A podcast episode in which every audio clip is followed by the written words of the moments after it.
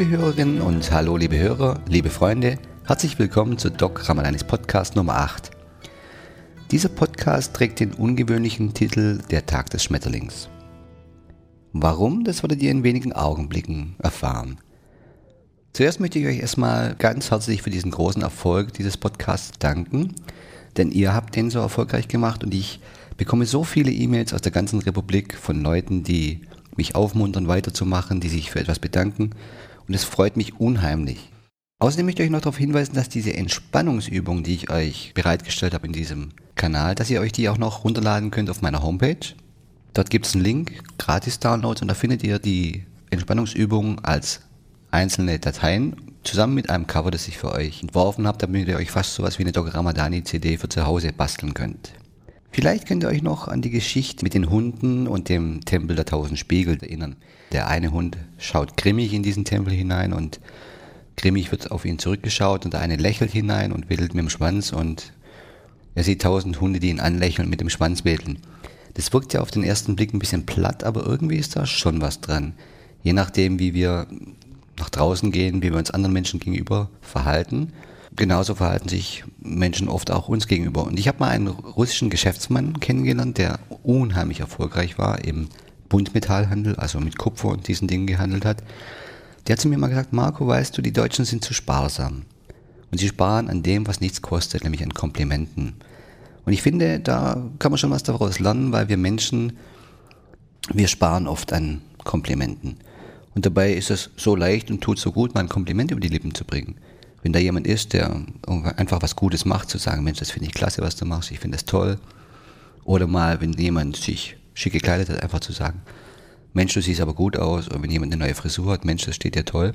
Wenn man wirklich der Meinung ist, also man sollte die Leute jetzt nicht quasi damit aufziehen oder ihnen einfach nur was sagen, was sie vielleicht hören wollen, sondern aber wenn man das aufrichtig meint, finde ich das total klasse, wenn man Menschen auch mal Komplimenten macht. Genauso wie ich euch Komplimente mache, wenn ihr dafür sorgt, quasi, dass ich meine Arbeit ja, als wertgeschätzt sehen darf und ihr mir tolle E-Mails schreibt, dann sage ich euch einfach, das finde ich klasse von euch, das finde ich ganz große Spitze. Und daher vielleicht auch die Erklärung des Titels für diesen Podcast. Ich habe nämlich einen Autor kennengelernt aus Hamburg, Jens Böttcher. Und wir pflegen so eine kleine Internetbekanntschaft. Und Jens Böttcher ist, hm, ich glaube mal in erster Linie Überlebenskünstler, an zweiter Stelle Autor, Musiker, Dichter, Nachdenker. Er macht Musik. Er ist sowas wie ein Punkpoet. Und er hat ein kleines Büchchen geschrieben mit zehn Kurzgeschichten und das Büchlein trägt den Titel Der Tag des Schmetterlings. Und ich finde, diese Geschichten sind einerseits ja, sehr amüsant, andererseits sehr rührend. Und ich lese euch mal hinten drauf vor, was die geschrieben haben vom Verlag. Da steht, vom Leben erzählt Jens Böttcher, von großen Gefühlen im kleinen Alltag und vor allem von der Liebe. Unerwartet kommt dabei der Punkt, in dem sich auf einmal alles verändert, in einem Augenblick wie dem Flügelschlag eines Schmetterlings. Eine Geschichte aus diesem Buch trägt sogar den Titel Der Tag des Schmetterlings. Ich habe mich aber entschlossen, euch eine andere Geschichte vorzulesen. Und Jens hat mir gesagt, dass es vollkommen in Ordnung sei und er sich darüber freut, wenn es in meinem Podcast veröffentlicht wird. Und vielleicht wird euch relativ schnell klar, warum ich diese Geschichte ausgewählt habe. Die Geschichte trägt den Titel Hammeyer. Der Eurocity 306 rattert mit gleichmäßiger Geschwindigkeit über das Gleis. Zugbegleiterin Daniela Kurz hatte soeben das Abfahrtssignal in Bremen gegeben und begonnen, die Fahrkarten der Zugestiegenen zu kontrollieren und abzustempeln. Sie mochte ihren Job, auch wenn er gelegentlich öde und anstrengend war. Und sie wusste, dass sie besser mal 10 Kilo abnehmen sollte. Das hatte ihr sogar der Arzt empfohlen. Es sei besser für die Gelenke, da sie ja bei der Arbeit so viel auf den Beinen war. Das stimmte. Außerdem fühlte sie sich nicht mehr so schön wie früher. So richtig störte es sie allerdings nicht. Schon eher, dass sie am Abend meistens ganz schön die Füße wehtaten und eben der Rücken. Aber es war trotzdem ein Glück, dass sie ihren Job hatte. Thorsten verdiente als Getränkemarktleiter allein einfach nicht genug. Zu leben für beide hätte es schon gereicht. Aber mehr als ein einziger günstiger Urlaub pro Jahr wäre nicht drin gewesen, wenn Daniela nicht monatlich ihren guten Tausender nach Hause gebracht hätte. Noch gut drei Stunden bis Köln. Dann würde sie den Zug wechseln, wieder zurück bis nach Hamburg fahren und den Feierabend ganz gemütlich zu Hause verbringen. Sie freute sich darauf. Immerhin kam heute Abend ihre absolute Lieblingscastingshow.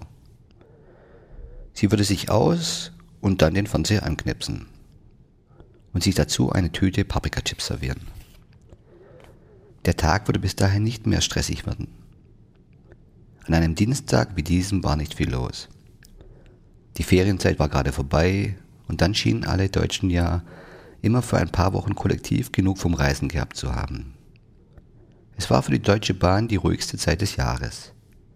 Günstig war für Daniela heute außerdem, dass sie nur für den hinteren Teil des Zuges zuständig war. Wagen 1 bis 6. Normalerweise war der Einser ja sowieso fast leer.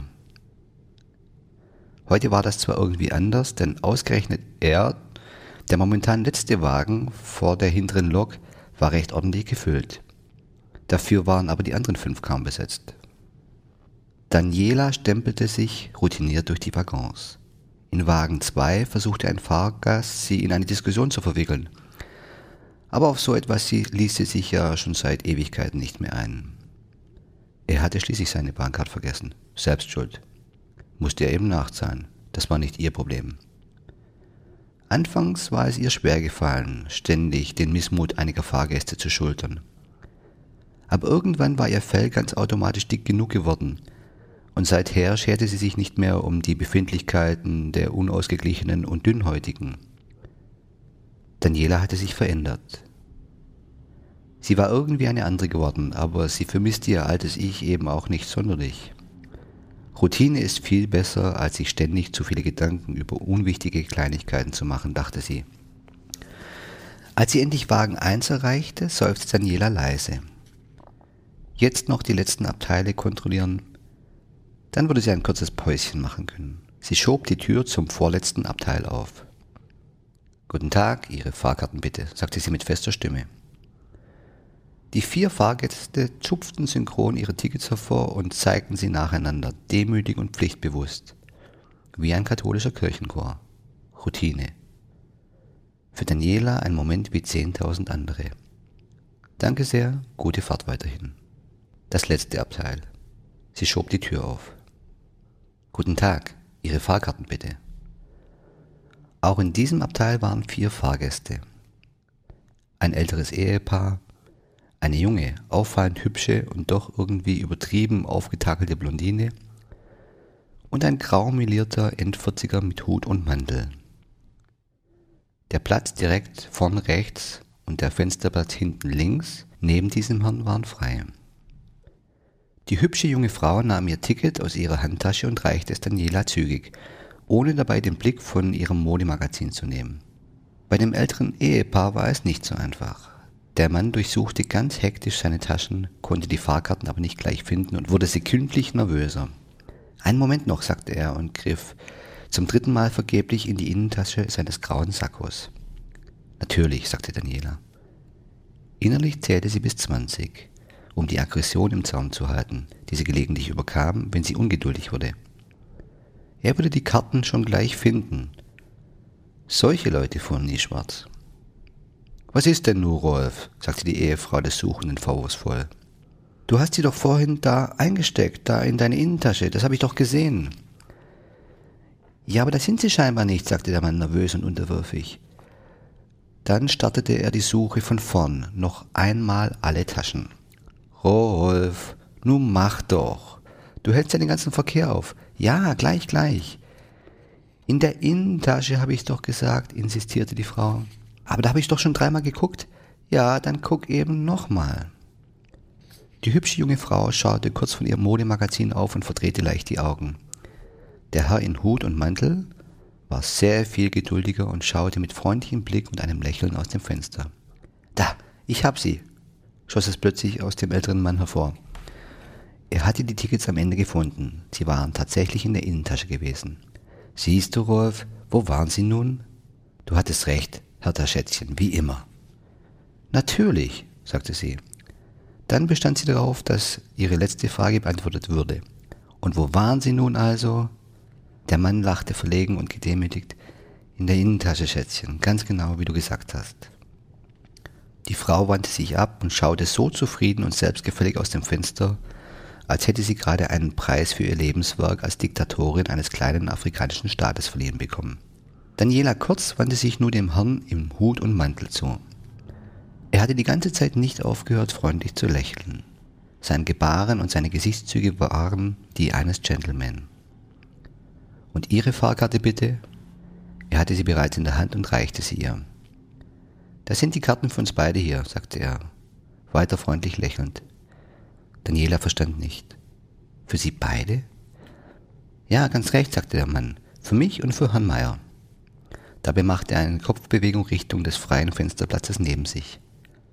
Oh, ich verstehe, sagte Daniela. Ist Ihr Mitfahrer gerade auf der Toilette oder im Bistrowagen? Er schaute sie etwas irritiert an. Äh, nein, wieso? Fragte er mild und lächelte dabei unbeirrt. Nur damit ich weiß, dass seine Karte schon abgestempelt ist, wenn ich ihn sehe, sagte Daniela. Aber ich verstehe nicht, antwortete der Fahrgast. Und dann sagte er etwas, mit dem weder Daniela noch die anderen Fahrgäste des Abteils gerechnet hatten. Er sitzt doch hier. Dabei zeigte er verwundert auf den leeren Platz.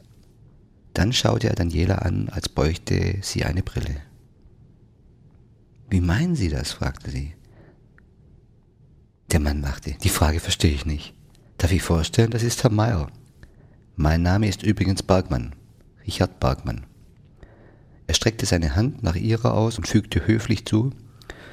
Und wie ist Ihrer, wenn ich mir die Frage erlauben darf? Daniela Kurz war ebenso irritiert wie die anderen Fahrgäste. Die hübsche Blondine hatte den Blick erneut kurz von ihrem Magazin gehoben um Herrn Bergmann einen kurzen und verächtlichen Seitenblick zuzuwerfen. Hertha und ihr Rolf staunten ebenfalls nicht schlecht. Hertha vergaß sogar für eine Weile ihren Mund zu schließen. Ich, äh, also, zögerte Daniela. Dann fasste sie sich. Eigentlich fand sie es ja gar nicht weiter schlimm, sich vorzustellen, dass sie ja sowieso ein Namensschild trug, das jeder sehen konnte. Sie nahm seine ausgestreckte Hand. Kurz, guten Tag. Das ist aber ein schöner Name, Frau Kurz, sagte der merkwürdige Fahrgast und lächelte weiter nett. Er schaute auf ihr Namensschild. Mit TZ, ja? Wirklich ein schöner Name.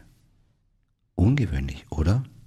Dann wandte er sich zu dem leeren Fensterplatz um und gleich darauf wieder zu Daniela. Herr Meier, das ist Frau Kurz. Frau Kurz, darf ich Ihnen Herrn Meier vorstellen? Wir reisen immer zusammen, Herr Meier und ich. Bergmann lachte fröhlich. Die junge hübsche Frau beugte sich ganz leicht vor, um den leeren Fensterplatz besser sehen zu können und sich so zu vergewissern, dass sie keinen Knick in der Linse hatte. Nein, da saß nun wirklich niemand. Dann lehnte sie sich wieder zurück und seufzte leise, was eigentlich keinen anderen Schluss zuließ, als dass sie Herrn Bergmann soeben in ihrem persönlichen Spinnerarchiv abgeheftet hatte. Herthas armer Mann Rolf schaute Herrn Bergmann mitleidig an.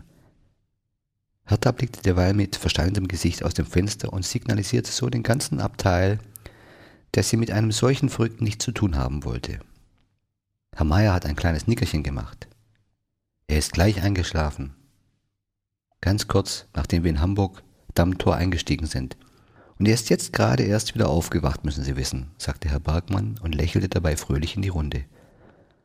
Oh, ja, ich verstehe, sagte Daniela und versuchte angestrengt, sich an die Lektion in, ihrem kurzen, in ihrer kurzen Anlernphase zu erinnern, in denen es um psychisch auffällige Fahrgäste ging. Aber sie erinnerte sich nicht so recht und beschloss, das Ganze einfach auf sich beruhen zu lassen. Ja, also dann wünsche ich Ihnen alle noch eine gute Fahrt. Daniela wollte gerade die Abteiltür wieder schließen. Ähm, Verzeihung, eine Sekunde noch bitte, Frau Kurz, sagte Herr Bergmann und drehte sich zu Herrn Meier um, der natürlich immer noch nicht wirklich da war. Oh, meinst du wirklich? fragte er seinen undurchsichtigen Mitreisenden. Denkst du denn, das wäre wichtig? Hertha rutschte nervös auf ihrem Sitz herum und stupste ihren Mann mehrfach ans Bein, um ihm so klar zu machen, dass er gefälligst irgendetwas tun und sie vor dem Irren beschützen sollte. Rolf reagierte nicht darauf. Herr Meier fragt, ob Sie uns vielleicht noch für eine kleine Weile das Vergnügen Ihrer wundervollen Gesellschaft machen könnten, Frau Kurz. Ich, ja, wieso, ich kann doch nicht, brachte Daniela mühsam abwehrend heraus. Bitte, nur ein paar Minuten, sagte Herr Bergmann und fügte seinem charmanten Lächeln noch einen wahrhaft steinerweichenden Blick hinzu. Herr Meier und ich würden uns wirklich beide sehr freuen. Daniela wollte sich gerade weiter aus dieser merkwürdigen Situation herauswinden, als sie Herthas drohenden Gesichtsausdruck bemerkte. Nachdem sie mit dem Beinstupsen bei ihrem Mann keinen Erfolg gehabt hatte, warf sie nun Daniela einen verkniffenen Blick zu, der sie unmissverständlich an ihre Pflicht als Bahnangestellte mahnte, gefälligst die Sicherheit der Fahrgäste zu gewährleisten. Daniela schaute zu Hertha, dann zu Herrn Bergmann. Sie rang sich ein Lächeln ab. Ich, na gut, willigte sie schließlich ein und wusste selbst nicht so recht warum. Ein paar Minuten kann ich ja bleiben. Herr Bergmann schaute zufrieden zu Herrn Meier und lächelte Daniela anschließend charmant an. Dann stellte er sich und Herrn Meier auch den anderen Reisenden vor. Rolf reagierte sehr freundlich. Rolf Griesbach, Victrol-Versicherung, Direktor im Bezirk Nordwest, pensioniert. Guten Tag, Herr Bergmann. Sehr angenehm. Und das ist meine Frau Hertha. Hertha Griesbach. Bergmann schüttelte begeistert Griesbachs Hand und versuchte auch die von Hertha zu ergreifen, doch die hatte ihre beiden Exemplare bereits demonstrativ protestierend in die Handtasche auf ihrem Schoß versenkt. Es ist mir eine Ehre, Sie kennenzulernen, Frau Griesbach, sagte Bergmann ganz unbeeindruckt, während er seine Hand zurücknahm. Dann deutete er wieder auf Herrn Meier. Und wie gesagt, das ist Herr Meier. Wir reisen immer zusammen. Ach, wir sind sowieso unzertrennlich, nicht wahr, Herr Meier? Schließlich streckte Bergmann auch der jungen Dame rechts von sich die Hand entgegen. Und wie ist Ihr werter Name, entzückendes Fräulein? sagte er wieder mit dem gewinnenden Charme eines Gentleman der alten Schule. Sein Tonfall und sein Lächeln schafften es tatsächlich, die harte Schale der jungen Frau immerhin so weit aufzuweichen, dass sie ihm ihren Namen verriet. Außer ihren Lippe, Lippen bewegte sich allerdings nichts, während sie sprach. Jasmin de la Rocher, sagte sie und reichte ihm hochnäsig die Hand, wie eine englische Adelige, die sich dazu herablässt, einem Lieferanten zu beachten. Oh, was für ein bezaubernder Name, sagte Bergmann schwärmerisch. Jasmin de la Rocher. Das klingt fantastisch, so edel. Und wenn ich mir die Bemerkung erlauben darf, gerade deshalb passt der Name ganz vortrefflich zu Ihnen. Jasmin fälschte ein Lächeln, bevor sie sich mit steinerner Miene wieder ins Studium ihres Modemagazins stürzte. Herr Bergmann wandte sich zu Herrn Meier, als wäre er gerade schon wieder von ihm angesprochen worden. Oh ja, das finde ich auch. Ganz wunderbar. Oh, meinst du? Aber ich glaube, so etwas fragt man eine junge Dame nicht. Nein, wirklich nicht, das geht nicht. Er richtete seinen Blick nach vorn und schüttelte den Kopf. Also du kommst auf Ideen, wiegelte er ab. Jasmin schaute erneut von ihrem Magazin auf. Immerhin schien es ja bei dem, was Herr Meier da gerade wissen wollte, wohl um sie zu gehen. Auch die Griesbachs und Daniela hätten gestehen müssen, dass sie durchaus neugierig waren, wenn sie gerade jetzt jemand gefragt hätte. Herr Bergmann wehrte derweil einen weiteren Versuch von Herrn Meier ab. Nein, das tue ich nicht. Dann mach es doch selbst. Er schaute wieder nach vorn und lächelte nun schweigend Herrn und Frau Griesbach an. Dann wandte er sich zu Daniela. Ist das nicht herrlich? Mal einfach so dazusitzen und ein kleines Päuschen von der Arbeit zu machen? Es ist bestimmt furchtbar anstrengend, immer so herumzurennen, oder? Daniela mochte nicht antworten und lächelte nur etwas unsicher. Herr Bergmann schien es zu spüren und setzte die Konversation einfach fort. Haben Sie sich eigentlich jemals Gedanken darüber gemacht, dass man sich ja nicht nur physisch bewegt, wenn man mit einem Zug oder auch mit dem Auto oder mit dem Flugzeug reist, sondern dass auch die Seele dabei stets in Bewegung ist. Das ist eine große Anstrengung, wissen Sie? Immer von hier nach da, immer unterwegs. Also ich bewundere Sie, dass Sie das so können. Meine Hochachtung, wirklich. Sie haben eine sehr tapfere Seele. Ja, wirklich. Ihre Seele hat schon viel erlebt und ist viel gereist. Sehr beeindruckend. Daniela wollte es nicht gleich akzeptieren. Aber sie spürte, dass es ihr gut tat, was der Verrückte da gerade sagte. Oh, wie wahr ist das, dachte sie und nickte ganz vorsichtig. Und wissen Sie, was ich glaube, was dabei die allergrößte Anstrengung und gleichzeitig umso wertvollere Frucht ist? fragte Herr Bergmann in die nun höchst irritierte Runde. Bei all der inneren und äußeren Bewegung, diesem permanenten Stress, dem die überarbeitete Seele ausgesetzt ist, immer noch so unglaublich nett und freundlich zu den Fahrgästen zu bleiben wie Frau Kurz. Das ist doch phänomenal. Also wirklich. Es war nicht der Hauch von Spott in Bergmanns Worten. Er meinte es so, wie er es sagte. Daniela fühlte sich nun fast verpflichtet, da etwas gerade zu rücken. Aber ich, versuchte sie einen Widerspruch.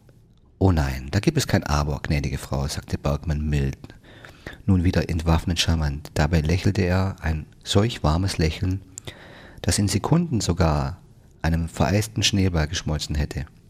Sie haben eine wirklich nette, sehr menschenfreundliche und herzerwärmende Seele, Frau Kurz. Ich habe das gleich gemerkt, als sie hereinkam. Herr Meier übrigens auch, nicht wahr, Herr Meier? Er nickte Herrn Meier zu und schaute gleich wieder zu Daniela. Sehen Sie? Daniela wurde etwas verlegen. Auch wenn sie es so bislang nicht betrachtet hatte, aber was Herr Bergmann da sagte, war schon irgendwie die Wahrheit. Sie war ja eigentlich wirklich sehr menschenfreundlich und warmherzig. Jedenfalls gewesen. Früher irgendwann. Bevor sie sich aufgegeben und sich dieses dicke Fell angeschafft hatte, durch das schon lange, lange niemand mehr hindurchschauen durfte. Sie sind bestimmt verheiratet, oder, Frau Kurz? Fragte Herr Bergmann nun interessiert und ganz beiläufig, als wäre es nicht die Spur einer Grenzüberschreitung. Ich, äh, ja, sagte Daniela. Oh, das haben wir ja gleich gesehen, nicht wahr, Herr Meier? Herr Meier hat so, sogar vorhin gesagt, das war nämlich, als sie reingekommen sind und mit so einer Engelsgeduld gewartet haben, bis der arme Herr Griesbach seine Fahrkarten gefunden hat. Also, da hat Herr Meier gleich gesagt, dass ihr Mann ein wahrer Glückspilz ist, dass er eine Frau mit so einem wunderschönen Wesen als Gattin bekommen hat. Daniela errötete etwas. So etwas Nettes hatte sie schon lange nicht mehr gehört. Eigentlich hatte sie so etwas Nettes noch nie gehört. Schon gar nicht von Thorsten selbst.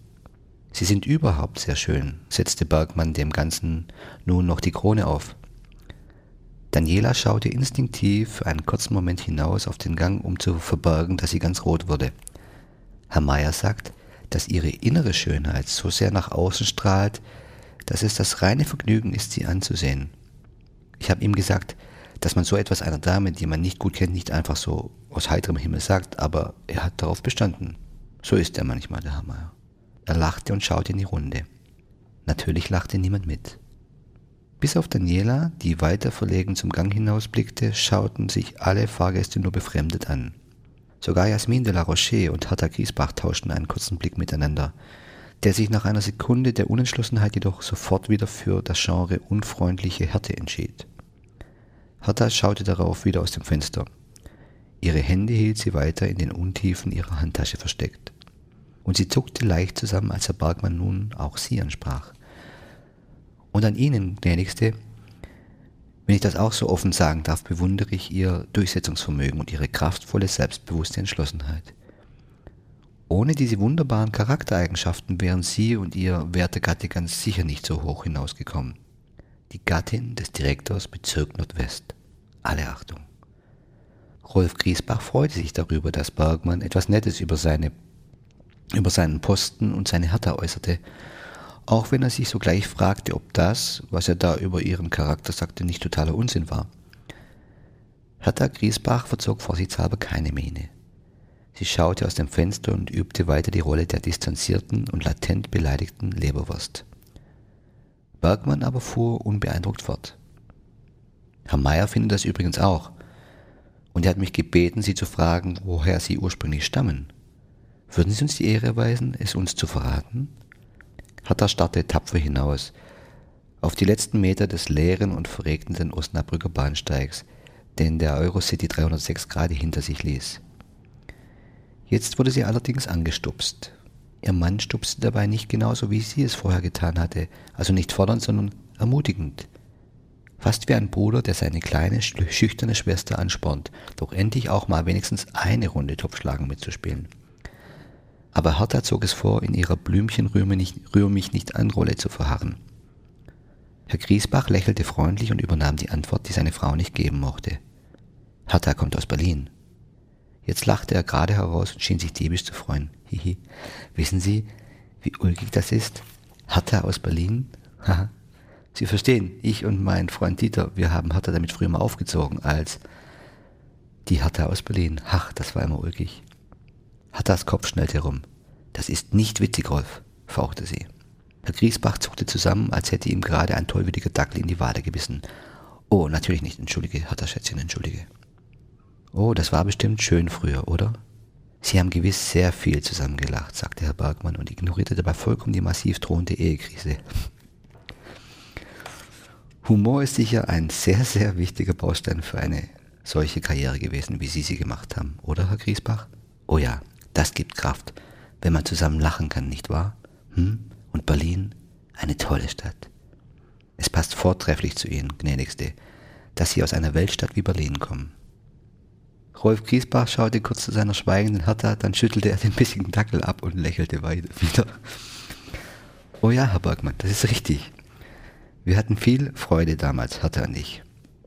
Das waren schöne Zeiten. Eigentlich die schönsten überhaupt. Und nun können wir auf ein erfülltes Leben zurückblicken. Ich habe es immerhin bis zum Direktor gebracht, wie Sie wissen. Ja, der ganze Bezirk Nordwest. Und aus den Kindern ist auch etwas geworden. Ich zeige Ihnen mal die Fotos. Eine Sekunde. Griesbach begann nun wieder in seinen Jackentaschen herumzuwühlen und fand wieder nicht gleich, was er suchte. Sekunde noch, hab sie gleich. Nun meldet sich Hertha wieder zu Wort. Die Fotos sind. Oh, in der Innentasche, Hertha Schätzchen? hakte Griesbach schnell nach, während er sogleich da, äh, dorthin griff und weiter wühlte. Nein, in meiner Handtasche.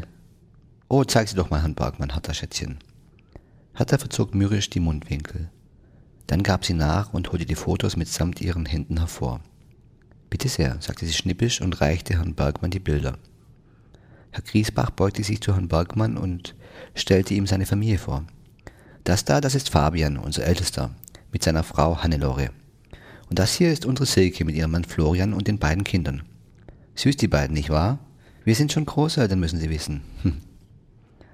Herrn Griesbach erfüllte es ganz offensichtlich, offensichtlich mit Stolz, Herrn Bergmann seine geliebten Kinder auf diese Weise vorzustellen. Der wiederum zeigte die Bilder nun auch Herrn Meier. Sieh doch nur, wie glücklich diese Enkelkinder aussehen. Und, oh, das sind ja... Und er hielt inne, hob seinen Blick und schaute Hertha an. Diese Augen. Ihre Tochter hat ja ihre Augen. Die gleiche furchtlose Entschlossenheit und diese, lassen Sie es mich ruhig so unverbimmt sagen, diese anmutige Autorität. Das ist wirklich fabelhaft. Hertha ließ sich nun dazu herab, wenigstens einmal zu Herrn Bergmann rüberzusehen. Der schaute ihr jetzt noch etwas tiefer in die Augen. Sie haben herrliche Augen, Frau Griesbach. Man kann darin direkt sehen, wie viel Humor und wilde Lebenslust in ihnen steckt. Und da ist noch etwas. Bergmann kniff nun beim genauen Betrachten von Herthas Augen konzentriert seine Lider zusammen, so als würde es ihm die Möglichkeit bieten, tatsächlich noch etwas anderes als die Wut und die Zickigkeit darin zu entdecken, die alle anderen Anwesenden auch schon sehen konnten. Hertha schaffte es nicht, ihren Blick abzuwenden. Sie verstand nicht warum, aber irgendwie war sie gerade auf faszinierende, nicht unangenehme Weise wie gelähmt. Was denn? sagte sie plötzlich, ungewollt mild und leise. Bergmann betrachtete weiter ganz ergriffen ihre Augen bis Herr Meier ihn ansprach und ihn aus seiner offensichtlichen Ehrerbietungsstarre weckte. Ja, das ist es. Das ist genau das richtige Wort. Danke, lobte er seinen unsichtbaren Mitreisenden. Hertha schaute ihn weiter an und wartete gespannt auf das Wort, das Herr Meier soeben souffliert hatte. Vergebung, sagte Bergmann und schüttelte dabei staunend den Kopf. Das ist ja wirklich ganz erstaunlich, fuhr er leise und ergriffen fort. Hertha konnte nicht antworten. Allen anderen war ebenfalls kurzzeitig nicht nur die Lust zu reden, sondern sogar das gedankliche Mitkommen vergangen. Was meinte Bergmann denn damit? Vergebung? Er führte den Gedanken sogleich aus. Wissen Sie, Frau Griesbach, es ist so etwas Erbauliches und Wundervolles, wenn man jemanden trifft, der die innere Stärke aufgebracht hat, seinem eigenen Leben zu vergeben, sich selbst den anderen. Es ist wirklich, ach, wundervoll. Ja, natürlich. Das Leben ist ja so verdammt schwierig und man muss auch viel einstecken. Aber über den stacheligen Weg der inneren Vergebung schließlich die Gefahr der eigenen Hartherzigkeit abzuwenden und so mit Liebe und Verständnis auf alles reagieren zu können, auch auf die Schwächen der Menschen, die einen umgeben, das ist wirklich fabelhaft. Das ist wahre Stärke. Und es ist immer wieder ein wirkliches Wunder, so einen Menschen zu treffen, dem das gelungen ist, Frau Griesbach.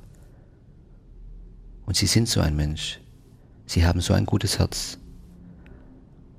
Man kann es regelrecht sehen, wenn man nur in Ihre Augen schaut. Was für ein Lebenswerk, das Sie da vollbracht haben. Es ist bewundernswert.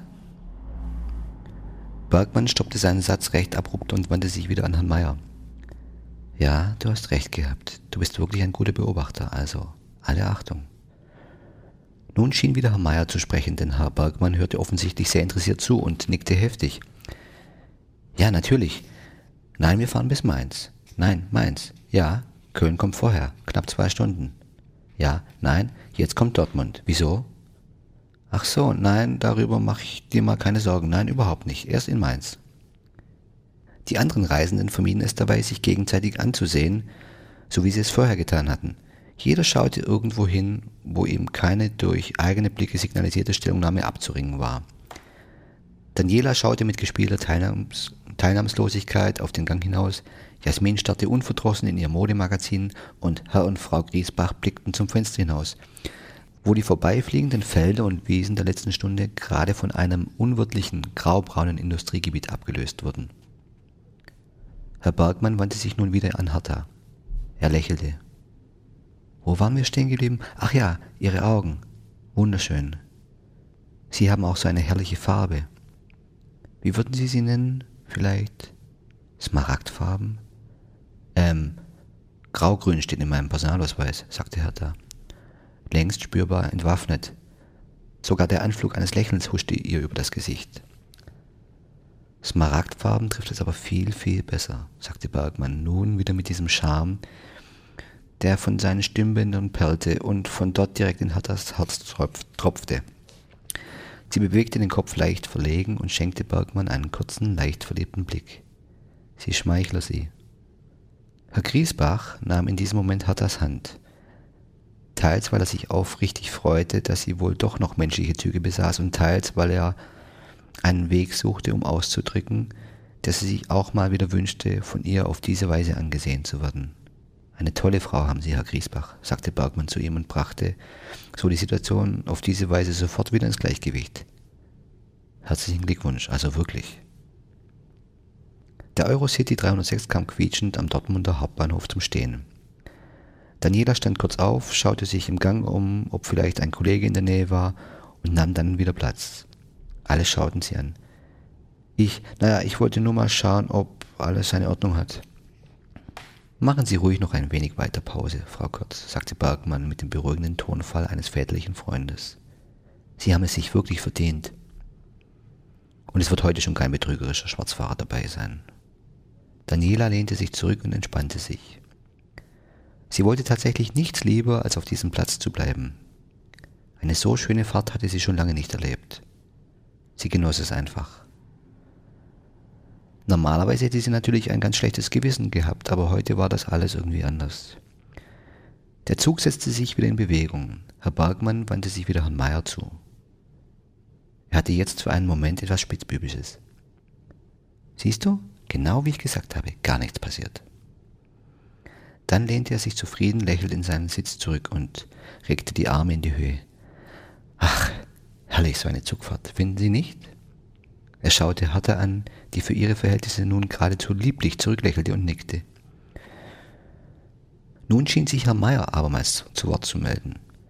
Bergmann drehte seinen Kopf wieder zu ihm und hörte ihm aufmerksam zu. Ja, ich weiß, dass du möchtest, dass ich Fräulein de la Roche das sage, aber das kann ich doch nicht einfach so tun. Nein, verzeih mir, dass ich dir da so vehement widerspreche, aber du musst doch zugeben, dass das, na, sagen wir mal, etwas delikat ist, oder? Bergmann begann zu flüstern. Natürlich konnten trotzdem alle hören, was er sagte. Ja, das denkst du vielleicht. Nein. Und wenn du dich auf deinen Kopf stellst, das tue ich nicht. Alle schwiegen. Bergmann schaute nun etwas verlegen an die Decke des Abteils und ließ seinen Blick über die Gepäcknetze schweifen. Dabei summte er unbeholfen. Jasmin de la Rocher schaute ihm dabei zu. Sie schaute ihn nämlich schon seit seinem kleinen Zwiegespräch mit Herrn Meyer herausfordernd an und wusste genau, dass er wusste, dass sie es tat. Schließlich trafen sich ihre Blicke. Bergmann war das Ganze offensichtlich sehr peinlich. Entschuldigen Sie bitte, Herrn Meyer, verehrtes Fräulein de la Rocher, sagte er leise. Sie allerdings nahm den herausfordernden Blick nicht von ihm und entließ ihn so nicht aus seiner Erklärung, aus seinem Erklärungsnotstand. Bergmann versuchte ein Ablenkungsmanöver. Sagen Sie, ist das eigentlich Ihr richtiger Name? Ja, presste Jasmin mit beinahe komplett zusammengedrückten Lippen heraus. Und immerhin war das ja auch nur halb gelogen, denn sie hieß tatsächlich Jasmin. De la Rocher war natürlich ein Künstlername. Klang einfach besser als Wiedemann. Und sie wollte es schließlich zu etwas bringen. Jasmins Tonfall verriet indes, dass sie nicht, nicht auf Smalltalk aus war. Sie wollte jetzt endlich wissen, was Herr Meier so dringend äh, zu wissen begehrte. Es ist recht schönes Wetter heute, also draußen, also jedenfalls. Dann, wenn es nicht dauernd regnet, stotterte Bergmann und versuchte weiter, sich aus der heiklen Situation zu befreien. Da stupste Herr Griesbach ihn an. Mit dem rechten Zeigefinger direkt aufs Knie. Nun fragen Sie doch ruhig. So schlimm kann es ja nun auch wieder nicht sein, sagte er ermunternd. Bergmann schaute sich hilfesuchend um und wirkte dabei wie ein kleiner Junge, der gerade von seinem Kameraden aufgefordert wird, absichtlich mit einem Fußball ein, eine Schaufensterscheibe zu zerschießen. Jasmin de la Rocher starrte ihn von rechts weiter selbstbewusst an. Daniela Kurz, Hertha und Herr Griesbach waren längst viel zu neugierig, um auf seiner Seite zu sein. Und von Herrn Meyer war in diesem Fall natürlich erst recht keine Hilfe zu erwarten. Bergmann seufzte. Na gut, aber nur, wenn Sie mir versprechen, hinterher nicht mich, sondern Herrn Meyer dafür verantwortlich zu machen. Ich möchte betonen, dass ich Sie das nie gefragt hätte, verehrtes Fräulein. Jetzt wurde er noch etwas lauter, und zwar nie im Leben. Also bitte, sagte Jasmin de la Rocher mühsam beherrscht. Sie wollte es jetzt endlich hören. Bergmann sammelte Mut.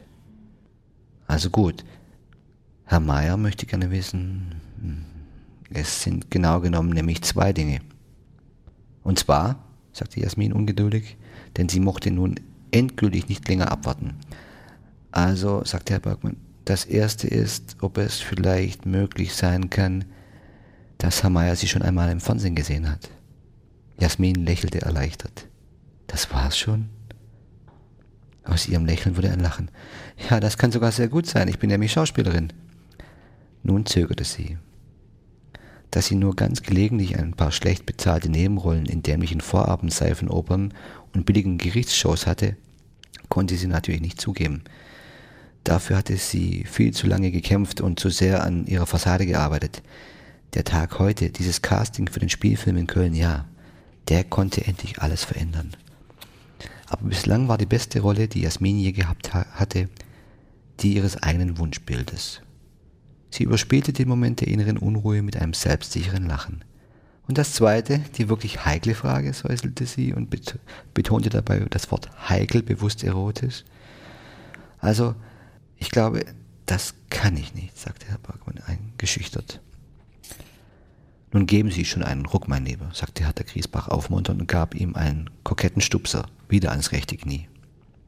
Es ist dieser bezaubernde Duft, kam es Bergmann endlich über die Lippen. Dabei schloss er genießerisch die Augen und atmete tief ein. Wir beide, also Herr Meier und ich haben es gleich bemerkt, als sie hereinkamen. Alle Mitreisenden lächelten erleichtert und verständnisvoll. Natürlich fand niemand die Frage wirklich schlimm oder zu indiskret. Jedenfalls nicht mehr. Vor zwei Stunden wäre das vielleicht noch etwas anderes gewesen. Auch Jasmin lächelte weiter. Sie wollten also die ganze Zeit bloß wissen, welches Parfüm ich benutze? Das ist alles? Sie ließ sich mit einem übertriebenen Ruck in den Sitz fallen und lachte lauthals. Die anderen ließen sich anstecken und fielen in das Gelächter mit ein. Auch Richard Bergmann lachte nun erleichtert mit.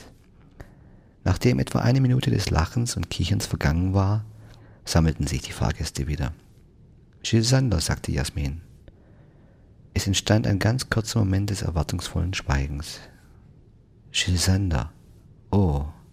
Ja, das riecht auch wirklich wundervoll, sagte Bergmann, als wäre er nicht recht verstanden worden, aber also das ist nicht der Duft, den Herrn Meier meinte. Das Lächeln auf den Gesichtern verblasste. Jasmin schaute ihn fragend an. Wie bitte? Also bitte verstehen Sie das nicht falsch, aber die Frage bezog sich nicht auf Ihr Parfüm, obwohl das ja auch wirklich ganz wundervoll riecht. Bergmann schaute sich wieder unsicher um, als hätte er bemerkt, dass er aus dieser Bredouille ohne die ganze Wahrheit nun endgültig nicht mehr herauskommen würde. Worauf bezog sich die Frage denn dann? fragte Jasmin neugierig und etwas unsicher nach. Es ist der bezaubernde Duft, der von ihnen ausgeht. Der Duft, den ihr Wesen versprüht. Jasmin zuckte innerlich zusammen. Niemand sagte etwas. Bergmann flüsterte Herrn Meier etwas zu und verdrehte dabei die Augen. Dann wandte er sich wieder an die sprachlose Jasmin de la Rocher und begann mit milder, aber entschlossener Stimme die reine Wahrheit zu sagen. Sie tragen den Duft der unschuldigen Schönheit in sich, Fräulein Jasmin. Es ist der Duft, den nur die schönsten und wertvollsten Frauen der Welt verströmen. Der Duft der Königin aus einer anderen, fernen Welt, deren innerer Wohlgeruch nicht durch die Grenze der menschlichen Haut aufgehalten werden kann. Es ist der Duft eines goldenen, eines glänzenden, paradiesischen Elixiers. Auf so wundervolle himmlische Weise schöner als jedes Parfüm der ganzen Welt es je sein könnte. Es ist der Duft der Liebe, der sie umweht. Und sie tragen ihn so reich an sich, als wären sie mit himmlischem Gold bestäubt. Jasmin schluckte und es gelang ihr nur mit Mühe, die Tränen der tiefen Rührung über Bergmanns Worte zurückzuhalten. Hertha und Daniela gelang das nicht, obwohl sie sich auch mühten. Und sie beide begannen leise zu weinen. Auch Herr Griesbach spürte, wie seine Augen feucht wurden. Er nahm Herthas Hand. Entschuldigen Sie bitte, sagte Bergmann leise zu Jasmin. Ein Moment der Stille. Jasmin lief eine einzelne Träne über das Gesicht und verursachte eine Furcht in ihrem dicken Make-up. Hertha Griesbach reichte ihr ein Taschentuch und Jasmin tupfte sich die Träne ab. Das ist, das ist schon in Ordnung, sagte sie und hatte noch mehr Schwierigkeiten, den Fluss der Tränen zurückzuhalten, der nun kräftig gegen den Staudamm ihrer Seele drückte. Sie tupfte erneut.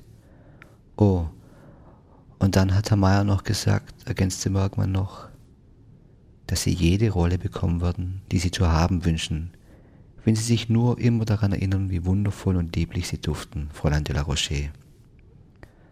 Ein weiterer Moment des Schweigens erfüllte das Abteil. Plötzlich ertönte eine blecherne Frauenstimme aus dem Abteillautsprecher. Verehrte Fahrgäste, in wenigen Minuten erreichen wir Köln. Wir bedanken uns bei allen aussteigenden Fahrgästen für ihre Reise mit der Deutschen Bahn und wünschen Ihnen einen schönen Aufenthalt in Köln oder eine angenehme Weiterfahrt. Auf Wiedersehen. Bis auf Herr Bergmann standen alle Reisenden im Abteil auf und begannen wie in einer angehenden Trance ihr Gepäck aus den Ablagen zu nehmen, ihre Jacken anzuziehen und sich zum Aussteigen bereit zu machen. Jasmin tupfte dabei weitere einzelne Tränen aus ihrem Gesicht und Hertha konnte irgendwie nicht aufhören, Herrn Bergmann dankbar anzuschauen.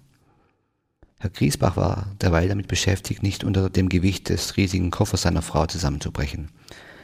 Daniela zupfte ihre Bahnuniformjacke zurecht und hoffte, dass niemand bemerken würde, dass sie schon seit Bremen desertiert war und keinen einzigen Fahrgast mehr abgestempelt hatte.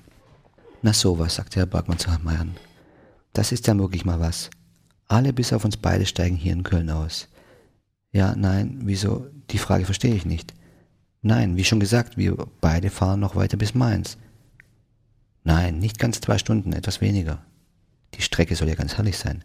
Ja, genau, direkt am Rhein entlang. Ja, sogar die Lorelei. Schön, nicht wahr? Leben Sie dort? In Mainz, Herr Bergmann? fragte Herr Griesbach im Stehen, wenn der Eurocity 306 die Rheinbrücke überquerte und man durch das Seitenfenster des Abteils einen Blick auf den Kölner Dom erhaschen konnte. Oh nein, antwortete Bergmann und lächelte dabei wieder dieses gewinnende Lächeln. Wir werden dort in der Nähe für ein paar Monate in einer ganz besonderen Klinik wohnen, Herr Mayer und ich. Es soll dort sehr schön sein. Meine Familie hat das liebenswerterweise für mich arrangiert. Und Herr Mayer begleitet mich natürlich dabei. Nicht wahr, Herr Mayer? Er lächelte den leeren Sitz an. Hatta Griesbach richtete sich auf und konnte ihre Mischung aus Neugier und tiefem Mitgefühl für Herrn Bergmann jetzt nicht verhehlen. In eine Klinik? Aber mein lieber mein Gott, warum denn? Sind Sie etwa krank? Nein, nein, um Gottes Willen, Frau Griesbach, sagte Herr Bergmann. Ich möchte nur meiner Familie gern den Gefallen tun, weil sie sich doch alle so um mich sorgen, verstehen Sie? Meine Mutter etwa, sie ist wirklich sehr sensibel und grämt sich leicht. Das war schon immer so. Und kürzlich hat ein besonders guter Arzt zu meiner Mutter gesagt, ich und Herr Meier, also wir seien möglicherweise eine Gefahr für uns selbst und auch andere. Bergmann lachte jetzt und knuffte seinen unsichtbaren Sitznachbarn kräftig in die Seite. Haha, gefährlich, na, ich weiß nicht, ausgerechnet wir beide. Nur weil nicht jeder Herr Meier gleich sehen kann. Nun meldete sich auch Herr Griesbach noch einmal zu Wort. Also sagen Sie mal, Herr Bergmann, und bitte entschuldigen Sie, wenn ich das so offen frage. Ja, aber natürlich, nur zu, Herr Griesbach, ermutigte Bergmann ihn, charmant wie immer. Würden Sie sagen, stammelte Griesbach zögerlich, also das, würden Sie denn sagen, dass Herr Meier ein ganz normaler Mensch ist? Bergmann lächelte mild und schaute Herrn Meier eine Weile berührt und mit einem Ausdruck tiefster Freundschaft an. Ein ganz normaler Mensch? Naja, ich weiß gar nicht, nein, wohl eher nicht, nicht wahr, Herr Meier? Der Zug kam zum Stehen. Herr Bergmann stand auf, reichte nacheinander Herrn und Frau Griesbach, dann Daniela und schließlich Jasmin de la Rocher die Hand, machte trotz der Enge im Abteil einen formvollendeten Diener und verabschiedete sie. Jasmin verharrte einen Moment, schaute ihm in die Augen, dann ließ sie sich für einen sehr kurzen Moment in Bergmanns Arme fallen, bevor sie wortlos und schnell das Abteil verließ. Auf Wiedersehen, Herr Bergmann, sagte Hertha mit einer Herzenswärme, die sie selbst seit mehr als 40 Jahren nicht mehr in sich gespürt hatte. Es war ganz wirklich entzückend, ihre Bekanntschaft zu machen. Ganz meinerseits, gnädige Frau, sagte Herr Bergmann und machte erneut einen höflichen Diener. Oh, und auf Wiedersehen, Herr Meier, sagte Hertha und nickte dabei dem leeren Sitz am Fenster zu. Ja, auf Wiedersehen, meine Herren, sagte nun auch Herr Griesbach. Eine schöne Reise noch und alles Gute für Sie beide. Für Sie auch, danke, sagte Bergmann. Über die Lippen von Daniela Kurz huschte ein kurzes, bewegtes Danke. Sie nickte Bergmann dabei zu und schloss sich dann hastig den Griesbachs an, die soeben das Abteil verließen. Es stieg niemand zu. Und so fuhren Herr Bergmann und Herr Meier ganz allein weiter am schönen Rhein entlang. Die knapp zwei Stunden von Köln nach Mainz, wo sie beide am Gleis von einem überaus schlecht gelaunten Krankenpfleger bereits erwartet wurden.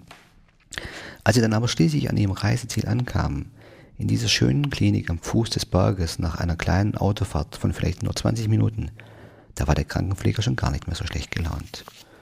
Warum auch immer, aber irgendetwas hatte sich in ihm während der kurzen Fahrt auf überaus geheimnisvolle Weise verändert. Seine Kollegen sprechen noch heute davon, dass er hinterher behauptete, an diesem Tag einem echten Engel begegnet zu sein.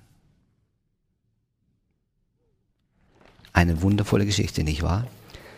Das Buch, aus dem diese Geschichte stammt, heißt, wie gesagt, Der Tag des Schmetterlings und stammt von Jens Böttcher. Den Link zu diesem wunderbaren Buch poste ich bei dem Blogbeitrag, in dem ich diesen Podcast veröffentliche. Surft einfach vorbei unter www.dr-ramadani.de und klickt auf meinen Blog, dann findet ihr alles. Ansonsten gebt einfach ein Der Tag des Schmetterlings, Jens Böttcher und besorgt euch dieses wundervolle Buch, das noch neun weitere wundervolle Geschichten enthält. Auf die gleiche Art und Weise, wie das hier Richard Bergmann und Herr Mayer schaffen, vielleicht den Leuten ein wenig Glück zu schenken, könnt ihr das da draußen auch. Wenn ihr vielleicht einfach mal zu den Menschen, die euch umgeben, ein freundliches Wort habt, mal nett zu denen seid, zu der Verkäuferin im Supermarkt, der Dame, die euch die Brötchen über die Theke reicht, oder wer sonst euch auch immer begegnet, probiert es einmal aus. Seid ein bisschen nett, einfach ein bisschen freundlich, lächelt mal, sagt den Menschen was Nettes und schaut, welche Auswirkungen es für euer Leben hat. So, jetzt wünsche ich euch viel Spaß in eurer Welt da draußen und verbleibe wie immer. Bis zum nächsten Mal. Euer Dr. Ramadani. Tschüss, ciao und bye bye.